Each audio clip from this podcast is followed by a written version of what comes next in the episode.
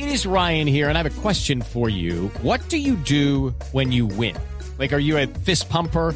A woohooer, a hand clapper, a high fiver. I kind of like the high five, but if you want to hone in on those winning moves, check out Chumba Casino. At chumbacasino.com, choose from hundreds of social casino style games for your chance to redeem serious cash prizes. There are new game releases weekly, plus free daily bonuses. So don't wait. Start having the most fun ever at chumbacasino.com. No purchase necessary. BGW. Void were prohibited by law. See terms and conditions. 18 plus. Hinchas del cuadro deportivo Pereira atacaron el bus del Once Caldas que regresaba desde la ciudad de Neiva. ¿Cómo es la historia preliminar eh, que tiene Alejandro Pino? Javier, el equipo de Manizales, recordemos, venció anoche en el último partido al Huila en la ciudad de Neiva. Sí. Debió desplazarse esta mañana hacia su ciudad, pero llegó primero al aeropuerto de la ciudad de Pereira. Al llegar a Pereira, toman su bus para desplazarse a Manizales. Es un Sí. viaje por tierra de una hora, tienen un bus cómodo y en el trayecto los emboscaron, los cerraron y les tiraron piedras. Les hicieron la popular lluvia de piedras que no se veía Y hay, hacía y mucho hay- y tiempo. hay hechos para lamentar en eh, eh, Lamentablemente- el caso de dos o tres jugadores, ¿no? Gonzalo Cabrera, hasta el momento, hasta la información que tengo, es el que llevó la peor parte. Parece que tiene una herida lacerante. Estamos esperando información que se confirme. Pues permítame un instantico porque está en este momento Nicolás eh, Salazar.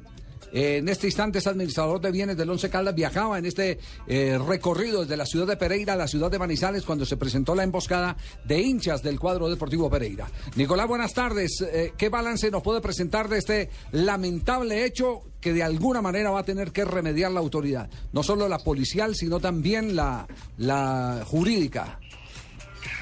Muy buenas tardes, Javier. Muy buenas tardes a todos. Aquí muy consternados, muy aburridos, hombre. Nos da tristeza que, que a estas alturas de la vida nos pasen estas cosas en el fútbol. Más una ciudad hermana como es Pereira y, y tenga 10, 20 desadaptados que, que hagan quedar mal su nombre. Eh, salimos, llegamos a de, de vuelo de, de, de la ciudad de Bogotá, eh, abordamos el bus y, saliendo del aeropuerto no habíamos recorrido 100, 150 metros. Y ah, un barrio que queda a mano izquierda a la salida de- del aeropuerto, de allá nos, tiraron dos, tres piedras, nos rompieron un vidrio y Gonzalo Cabrera, un jugador de nosotros, le, dieron en la cabeza una pedada, rompieron, el médico inmediatamente salió con él. Todavía no tenemos reporte cómo, cómo van las cosas, hasta, ahora sabemos pues, que va, va consciente y, está bien. Ya, eh, Nicolás, muchas gracias por el informe. Estaremos pendientes porque seguimos por eh, todo este hecho, lo que representa ya ahora vigilando la salud de los jugadores del Once Caldas. Ricardo Rego tiene invitado hasta ahora. Exactamente, Javier. Se trata del médico Carlos Alberto Osorio, el médico del Once Caldas, quien ya ha atendido a- al jugador agredido en esta emboscada que sufrieron a la salida del aeropuerto eh, Matecaña en la ciudad de Pereira. Doctor Osorio, ¿en qué estado se encuentra Cabrera y qué tipo de atención médica ha recibido? Buenas tardes, bienvenido a Blog Deportivo. Doctor Osorio, ¿no lo tenemos por ahí?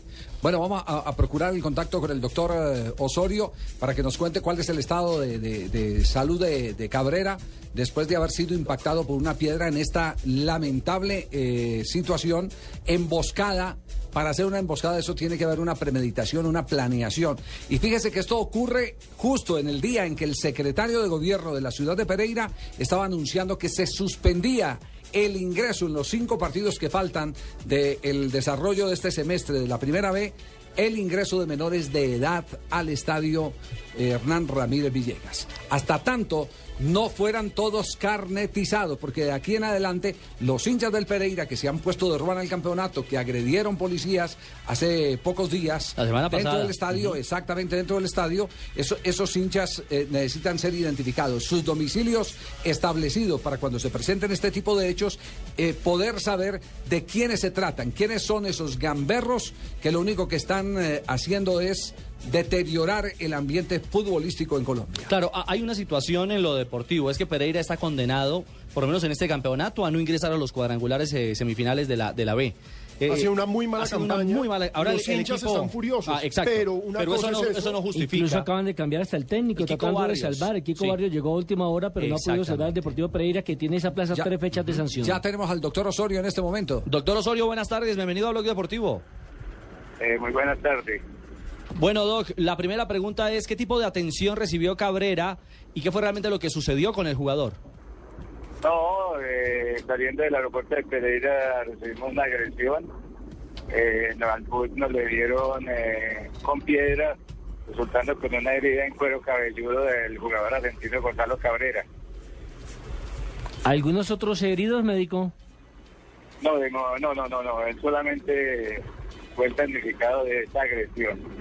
Ya, eh, ¿ustedes lograron identificar eh, qué, qué- qué número de agresores estaban en el a- a- a- a- apuntalados eh, lanzando usted los proyectiles? como usted comprenderá, lo, lo mío era la atención primaria del deportista y pues en la parte directiva los jugadores sí se acabaron del bus y estuvieron ahí en algún momento indagando con- y, y viendo a ver qué había sido la situación Ya. había sido la situación. Pero, pero quedó alguna pista, si era una barra en particular o un hecho aislado, o si evidentemente lo, lo que se presentó fue un acto coordinado y premeditado.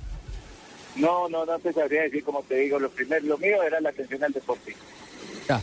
Eh, Cabrera, ¿cuántos puntos de sutura, médico?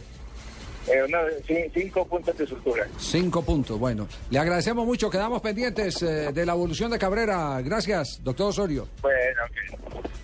El doctor Osorio, el Javier, médico. pudo ser una tragedia. Mire, eh, esa zona la conocemos pues de manera puntual y precisa. Y en el altillo donde evidentemente prepararon la emboscada, porque fue así, una cosa premeditada, si el bus no logra salir de la andanada de piedra, más lesionados pudieron registrarse o, o hechos más por lamentar, porque a esa altura tomaban, digamos, pleno el, el- el costado, uno de los costados del bus. En, es- en los que impactó eh, cada una de estas, de estas piedras. El Pudieron bus- hacer esto ya el bus. Sí, exactamente. El bus pudo sufrir una tragedia, el bus no, los ocupantes del bus pudieron sufrir una tragedia mayor eh, y lamentablemente pues se registra en la, en la ciudad de Pereira donde una vez más estos delincuentes pues ponen en riesgo la vida. Ya el capitán, entiendo, en el estadio sufrió fractura de mandíbula. Sí, el sí. capitán que, que fue agredido en partido por Copa Colombia eh, al interior Eso fue frente torneo. al Real Cartagena. Exactamente, que Cartagena ganó 2-1. Claro, que faltando cinco minutos se presentó este tipo de manes en el estadio a tal punto que el alcalde ya dijo que el, eh, por tres partidos no iban a prestar el estadio. Y está estudiando la posibilidad, Javier, de cerrar el escenario deportivo. No, no, no, no lo van a cerrar. Por eso le decía que la noticia eh, con la que abríamos el programa es que justamente en el día de hoy No hay más el acceso. secretario de gobierno lo que ha dicho no hay acceso después de que cumplan las fechas para menores de edad que en el caso concreto los que eh, quieran ir tendrán que ir acompañados con una persona mayor responsable y con eh, alguna cercanía de tipo familiar para que se haga responsable de ese menor de edad.